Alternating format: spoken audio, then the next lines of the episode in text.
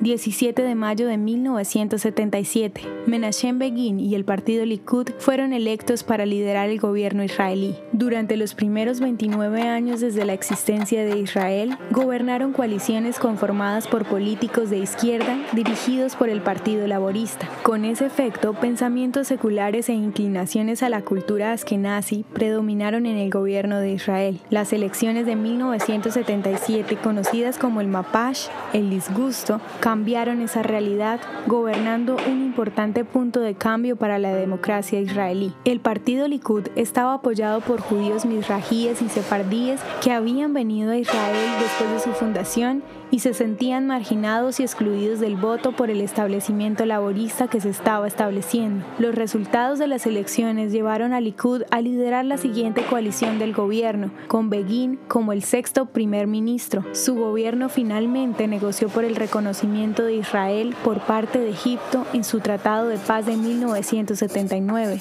El partido Likud dominó la política israelí durante las siguientes cuatro décadas. ¿Te gustaría recibir estos audios en tu WhatsApp? Compartimos nuevos episodios todos los días. Suscríbete sin costo alguno ingresando a www.hoyenlahistoriadeisrael.com. Hacerlo es muy fácil.